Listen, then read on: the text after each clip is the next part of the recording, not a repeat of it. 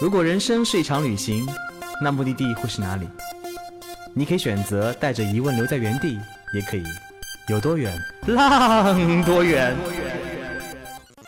本节目由全宇宙最会玩的稻草人旅行推出，我们有超奇葩的年龄限制，只做年轻人的小团队旅行，坚持路线原创，百分之八十五以上的队员来自于朋友推荐。关注微信号“稻草人旅行”，和我们一起出发，爱上这个世界。Hello，各位小伙伴，你们现在正在收听到的是《稻草人旅行有多远，浪多远》电台。今天呢，道哥道妹都去探路了，只能由苦逼的节目小编自己来代班。两年以来第一次听到幕后黑手的声音，是不是还有点小兴奋呢？哼，好啦，知道你们应该没有什么感觉。嗯，我们进入正题吧。每年呢，到了盛夏结束，嗯，秋高气爽的时候，到到所有的短途旅行当中最火爆的，就要算是皮划艇类的活动了。比如呢，我们有带着小伙伴霸占千岛湖的皮划艇加桨板的两天水上活动，叫浪战千岛湖。我们还有在宜兴体验帆船和皮划艇的路线，叫飒爽航行。还有在东钱湖、在富春江、在淀山湖等等地方，这样的皮划艇项目我就不一一种草了。好，重点来了，最近呢，道道还和漫道户外合作，在上海的奉贤海湾森林公园举办了两次大型的水上狂欢派对。那现在呢，道道所在的地方就是漫道的水上项目基地，面前的一大片水域已经被我们的小伙伴承包了。所以今天呢，道道不想再聊其他目的地了，今天我们就跟大家一起来聊一聊皮划艇。那既然要聊皮划艇呢，道道这样一个皮划艇入门小菜鸟当然是不够的。今天我们请来了漫道水上营地的明星教练解放，解放跟大家打个招呼吧。呃哈喽，大家好，这样可以吗？有点腼腆。啊我第一次知道解放是在我们这个千岛湖皮划艇这个活动的页面上面，翻着翻着图片呢，突然蹦出一个超帅的小伙子，搞得道道作为一个直男突然有点小荡漾了，是不是口味有点重？慢慢习惯就好了。我发现了，我发现了。然后呢，呃最近我们跟漫道合作的这个水上狂欢趴的活动嘛，我也在微博上面跟大家安利，结果下面评论几乎都是看着图二很想去，看着图二想去加一，看着图二想去加幺零零八六。那图二就是你的那张照片，图二是我吗？就是你那张照片，你知道吗？刚才就是提到你的这张照片嘛，这张照片我觉得拍的真的很好，我看到也是你的微信头像，啊，对，你是不是用这张微这张照片撩了很多妹子？呃，没有，一般我不用不用照照片撩撩妹子，一般都用皮划艇照片嘛嘛来撩是吗？一般把他骗过来之后呢，然后呃就有一千零一种方法，嗯然后让他下水。既然下了水之后呢，呃，那就那就走不掉了嘛。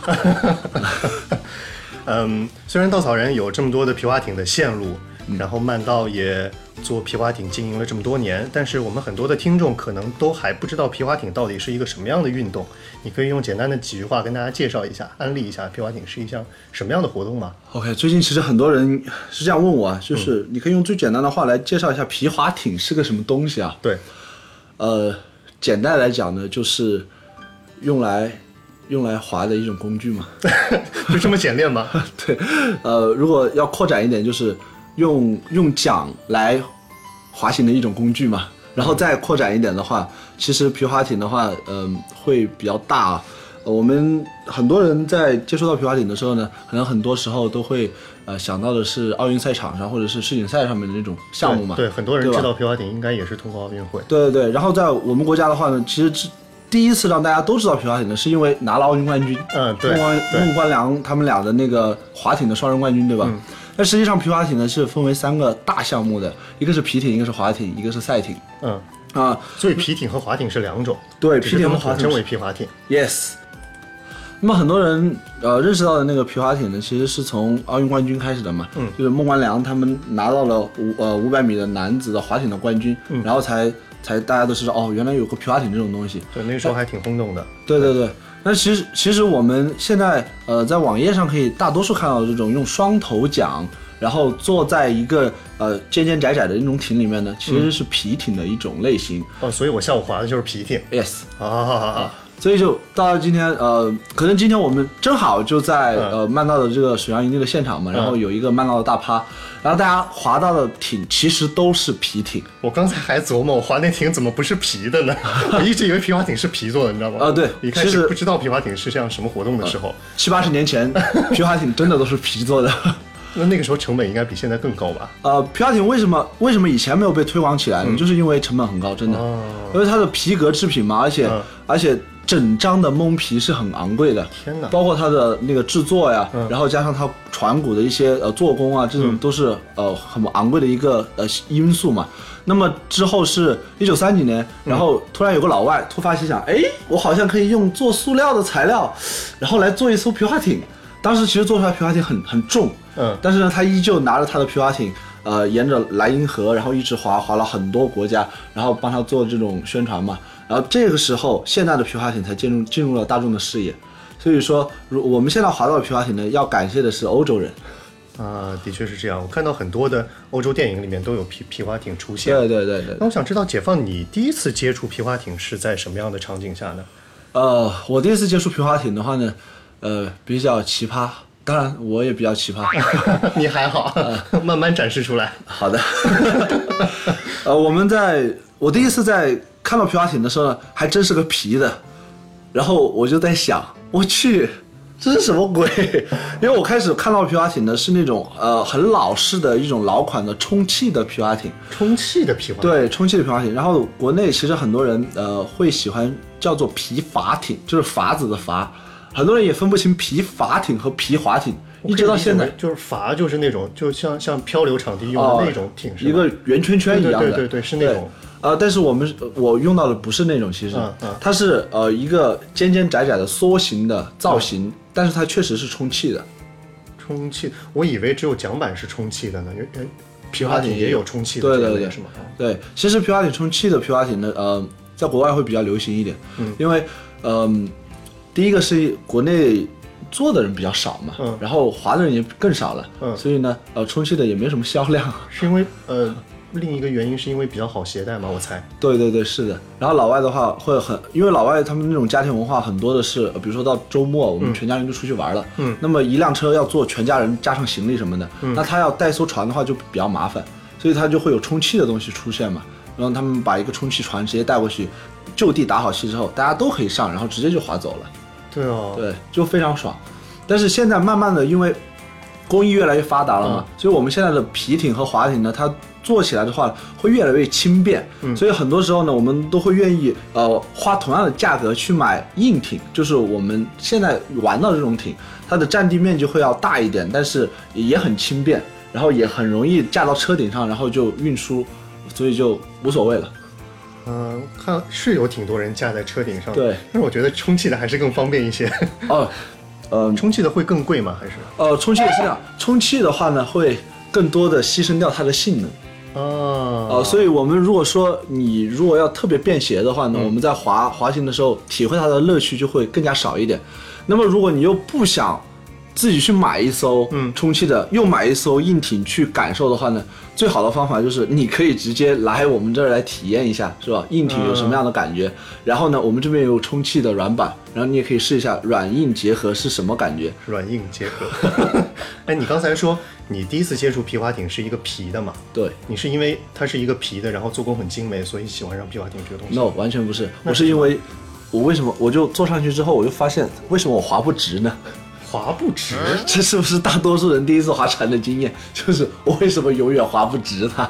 因为左一下右一下，总归会不太直的吧？呃是是是，我我可以这样理理解哦、吗？可以这么理解，嗯但是实际上是有技巧在里面的，嗯有技巧。呃，我们现在的皮艇的话，如果直接来划的话，嗯，当然你们可以到这边来直接看看我是怎么划的，可以划一条标准的直线给你，哦、画一个三角形也 OK 的。画一个三角形的。如果你想要画一个太极也没有问题。我的天，这个装逼开始了是吗？OK，但是呃一开始的话，你要你要让它完全走一个直线，还是确实有点困难。嗯，呃，因为除了你左右可能会滑的，呃，很有可能你会滑的就不均匀的情况下，嗯，而且在自然水域下呢，风和水流都是一个影响因素，嗯，就是你当时是对你对自然的感受是非常弱的，嗯，很多人脱离自然很久了嘛，在城市里待着，然后开始下水的时候，完全感受不到那种风的状态，那种水的那种脉搏，根本抓不到，然后就觉得不就是划个艇嘛，是吧？嗯，然后就一直都在转弯，一直都在转弯。哦，所以实际上它它如如如果在静止的水面上，其实是可以保持直线的，只是完全没有。问题。它它它被风影响是吗？被哦风和浪。对，有有有这个可以这么去理解，嗯呃，但是对于新手来讲的话，大部分可能是因为你确实不会滑，我第一次滑的时候也那样。我我刚才进到你们办公室的时候，看到那个墙上有有有有一行字很酷炫，说说是三四米的浪迎面扑来，嗯。你要做的并不是躲开，而是狠狠地撞向它，对。狠狠地把它给刺破，那种感觉无以言表，非常美妙。我看到的是这样一句话，对。你喜欢皮划艇是因为这样的感觉吗？呃，差不多吧，差不多，因为那句话就是我说的，嗯，呃，然后我们办公室非常无聊的把我的话就贴在了我把你的话贴在 墙上，什么时候道道的工作室也能贴我的话，我就会很感动。啊，没关系，我帮你贴啊，可以贴到我们办公室来。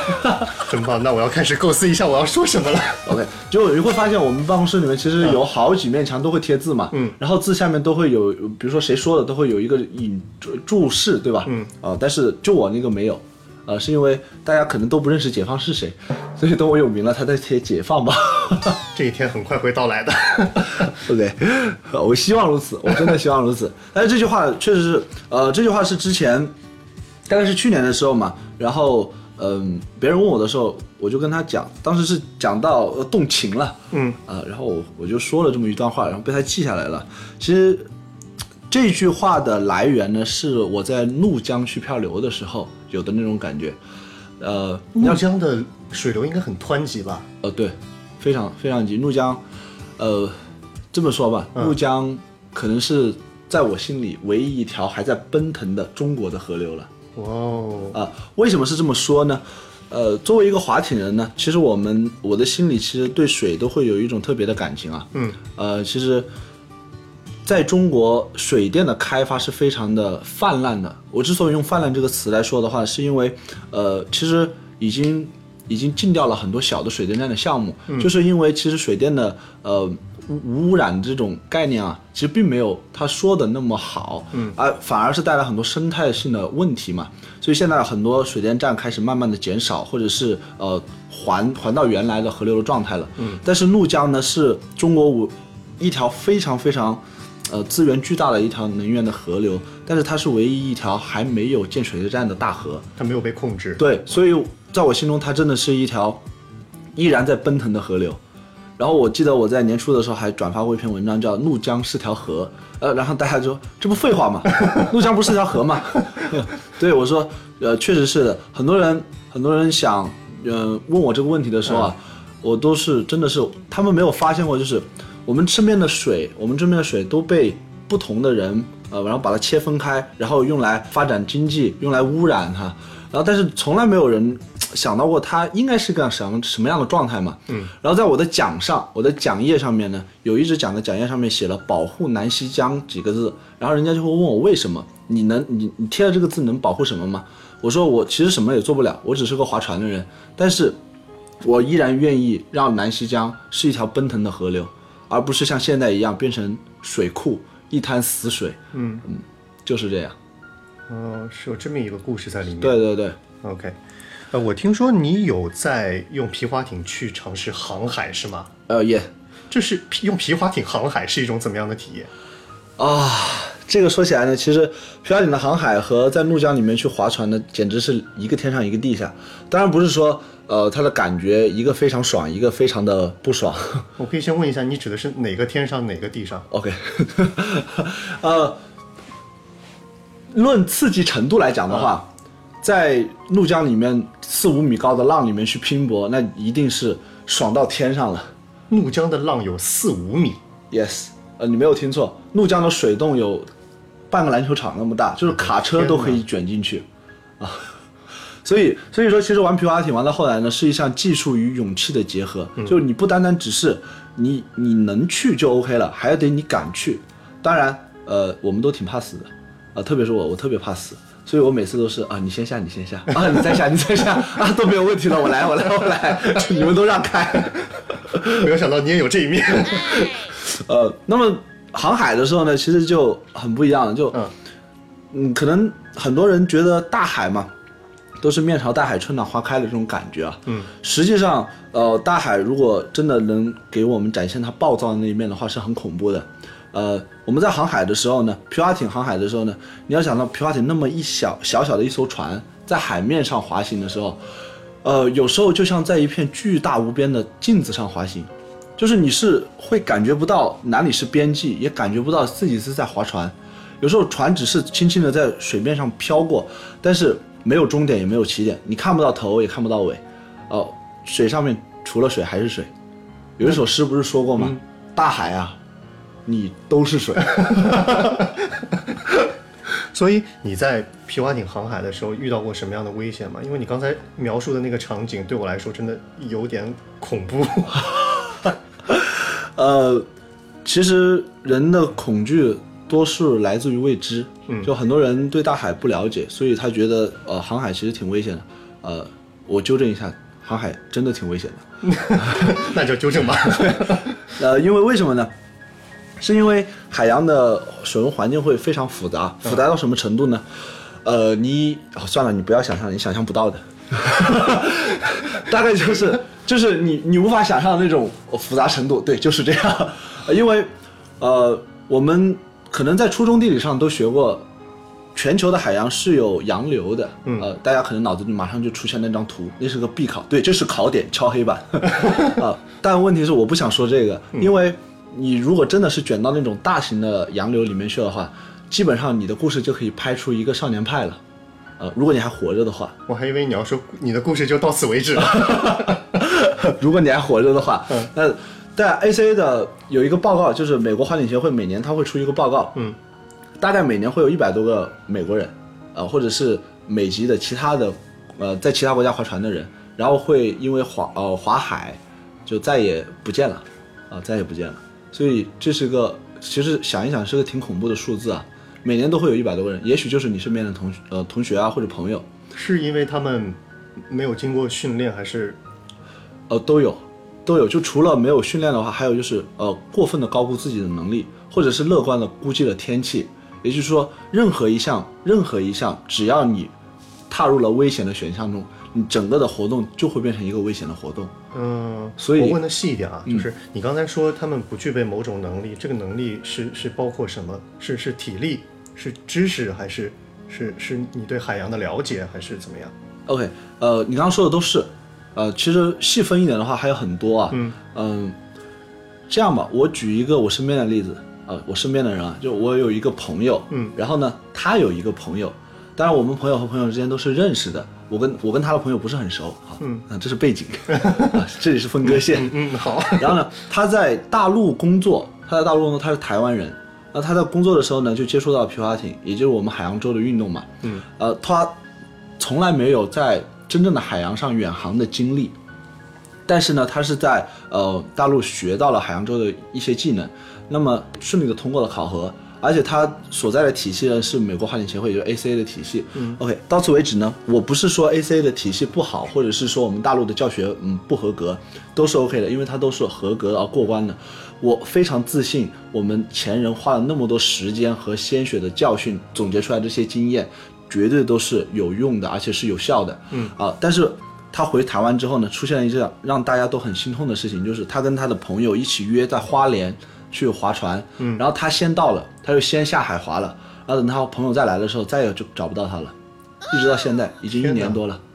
对他经过各种各样的培训考核，然后还是出现了这样的情况。对，然后我要说的是什么呢？就是说你永远不用高估，不要高估自己的力量，也永远不要低估你所熟悉的那个项目和你熟悉的环境。其实对他来讲的话，呃，花莲的海域，然后匹配他的能力呢，可不可以呢？可以，没问题的。他的技术能不能让他，嗯，比较有乐趣的来享受这个滑行呢？也可以，没有问题。然后那天天气怎么样呢？天气非常好，风和日丽，浪也很适宜，嗯，然后海海水的温度也 OK。那他怎么作的？对他怎么就作死了？对，然后他就到啊，我就不知道啊。莫名其妙就没了嘛？对，然后呃，你可以想象的是，也许也许啊，他划船的线路嗯，有出现了问题，呃，也许因为现在所有所有的膜没有黑匣子，然后也没有也没有实时图传的录像，所以我们只能去猜测当时到底发生了什么。他可能被三体人带走了。哦，就这么解释吧，还比较好。祝他在另外一个世界幸福。是的。所以，嗯，我想知道，就就你自己的航海经历，有遇到过什么嗯危险，或者你觉得比较值得一说的事情吗？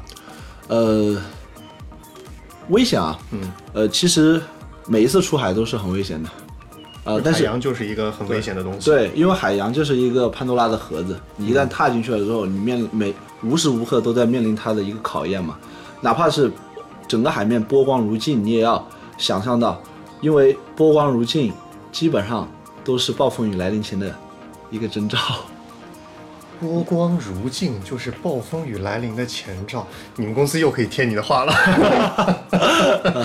当然，这不是绝对的，就是我们在说的时候，呃，因为经常有人要有一句话是这么说的，是说暴风雨来临前的平静嘛，嗯啊、其实这是非常有道理的，在海面上可以很明显的感觉出来，呃，遇到过，遇到过，呃，当然不是很经常啊。强对流的天，强对流的天气啊，经常会出现这种，呃，就是你划着划着，哎，突然海面很平静了，然后呢，乌云会很快速的在你的头顶聚集，然后半分钟之后，雷电闪雷鸣，然后那个雨滴就跟豆大一样打在你的脸上。你在想，我做错什么了吗？我是谁？我在哪？我在干什么？为什么这么对我？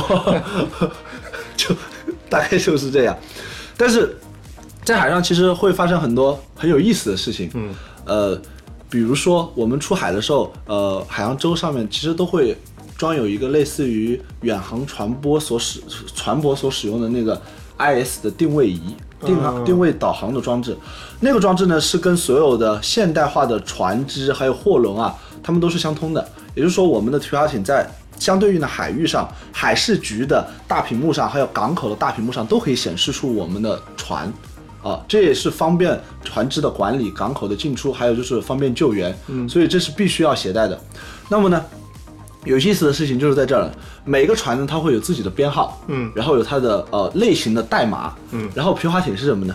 皮划艇就是英文的 kayak 嘛，嗯呃，然后呃，中国的海事局呢会经常碰到这种情况，看到我们下海了，然后海事局的屏幕上面一看，哎，突然出现一个三角标，从来没见过那个三角标，然后突然下面一看一行英文，从来没见过那是什么英文，然后后面还有一串数字，这是什么鬼？大概就是这种，然后然后我。当然，他们在办公室里面抓狂的时候呢，其实我们就在海边上，哎，可能是在整理装备啊，然后检查一下仪器啊，然后准备下海。好了，然后他们就在看一下，那就看看这个船舶到底有什么动向嘛，因为他们发送出去的数据嘛，会显示我们的航速、航向啊这种相关的信息嘛。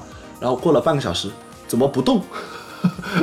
为什么不动？因为因为很有可能在涨退潮的时候，我们就在那个海水边上，就等待潮水过来嘛，所以就经常呃显示在我们在海上，但是我们没有动。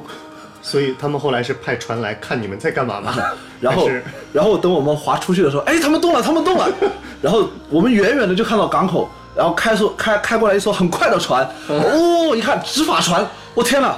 然后赶紧问一下旁边人，你有没有走私香烟啊？是不是你？是不是你？你又走私了什么？然后没有啊，都没有。人家执法船都来了，好，然后说说话间嘛，执法船唰就过来了。过来之后呢，执法船远远的就看了一下我们，走出来两个人，然后就拿了望远镜，或者是有时候很近嘛，就直接可以喊话了，然后就会看一眼，哎，看一眼之后，哦，原来是这几个二货，然后然后这几个二货在皮划艇，没关系，不用管他们，然后就走了。所以感觉他们应该知道你们是惯犯是吗？对，二货。对，经常是这样，经常是这样。上海的海事局可能上海的这边的港口稍微少一点，嗯，呃，然后舟山的会稍微看的多一点。然后我们嗯之前朋友在广东那边呃划的多嘛，所以广东的海事局呢，有已经我们已经三进攻了。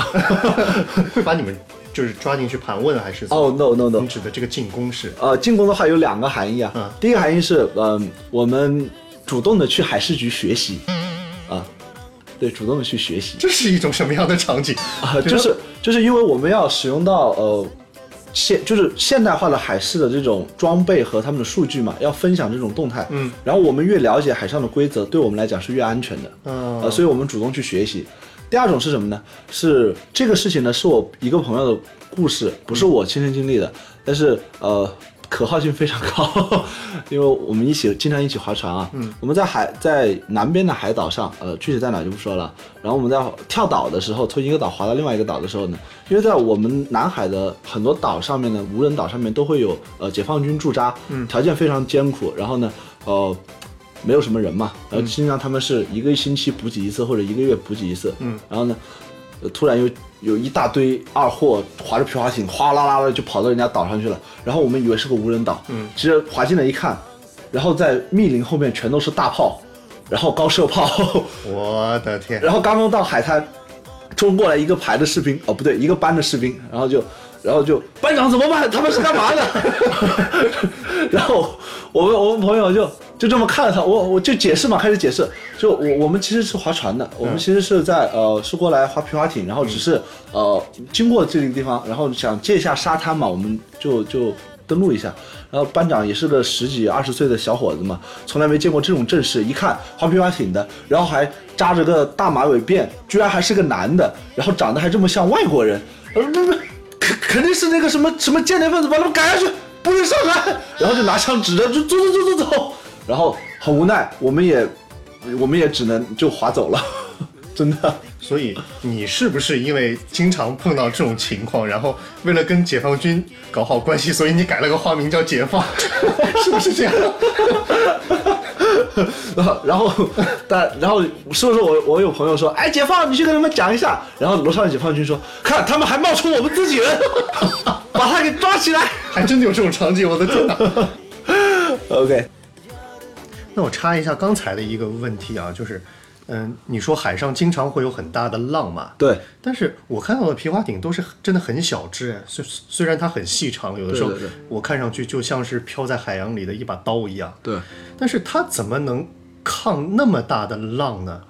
呃，其实这个很容易解释啊。嗯。呃，我我一般把喜欢把它解释成为。呃，我们就是在大象身上的一只蚂蚁。嗯，呃，如果你想一下，如果是呃一个人或者一只豹子那么大的庞然大物在大象身上是很容易被它甩下来的，但是蚂蚁不会。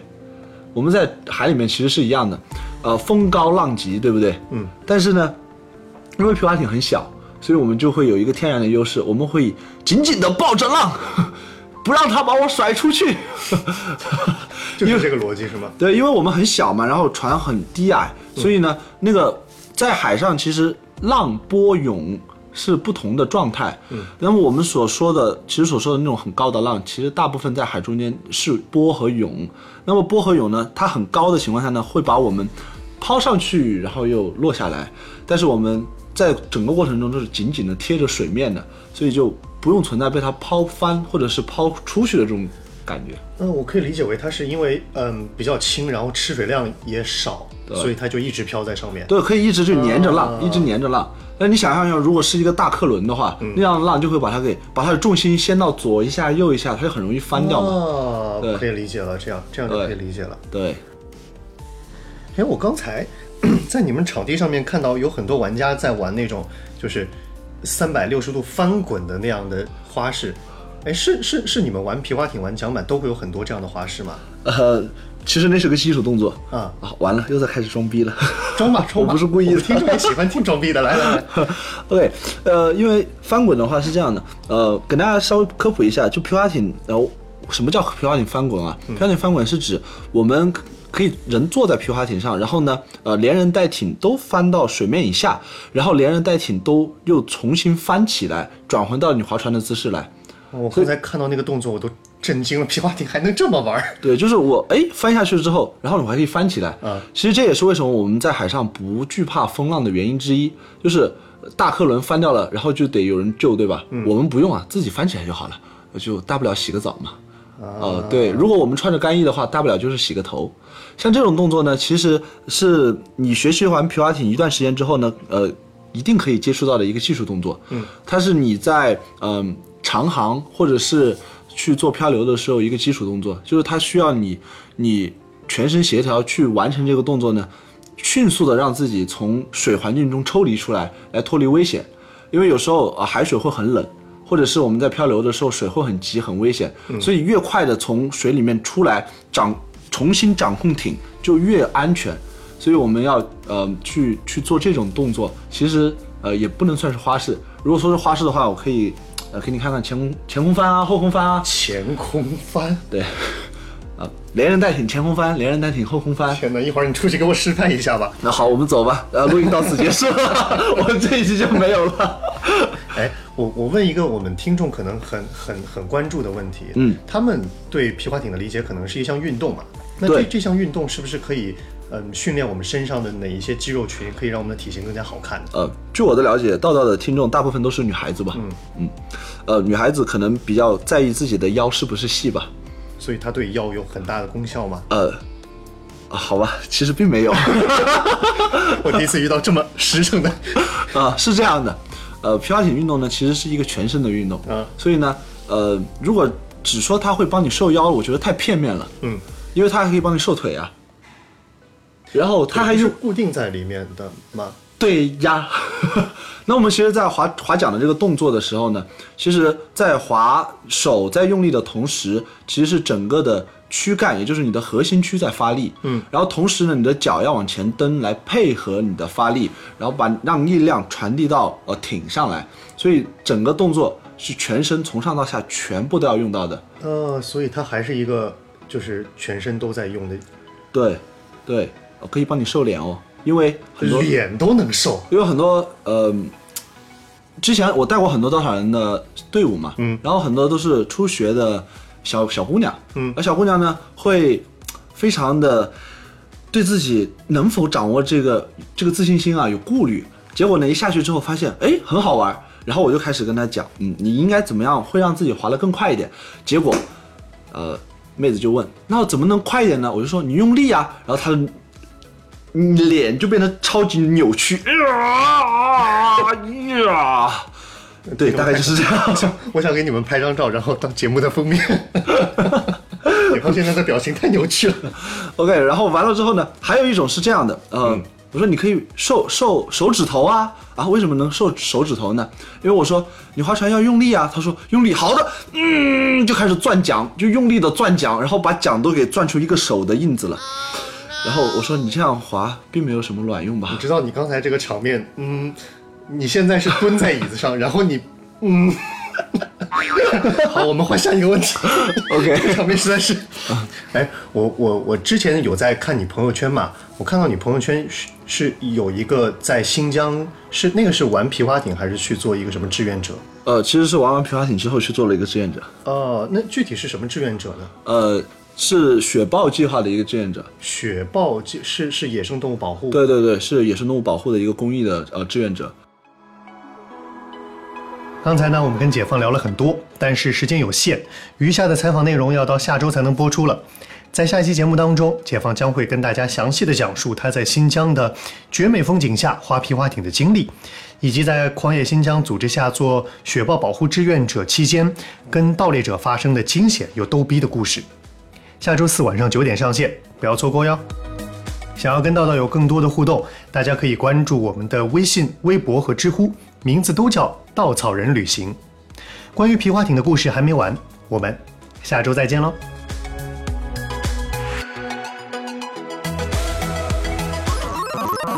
请搜索“稻草人旅行”，和我们德艺双馨、颜值出众的领队一起出发，爱上这个世界。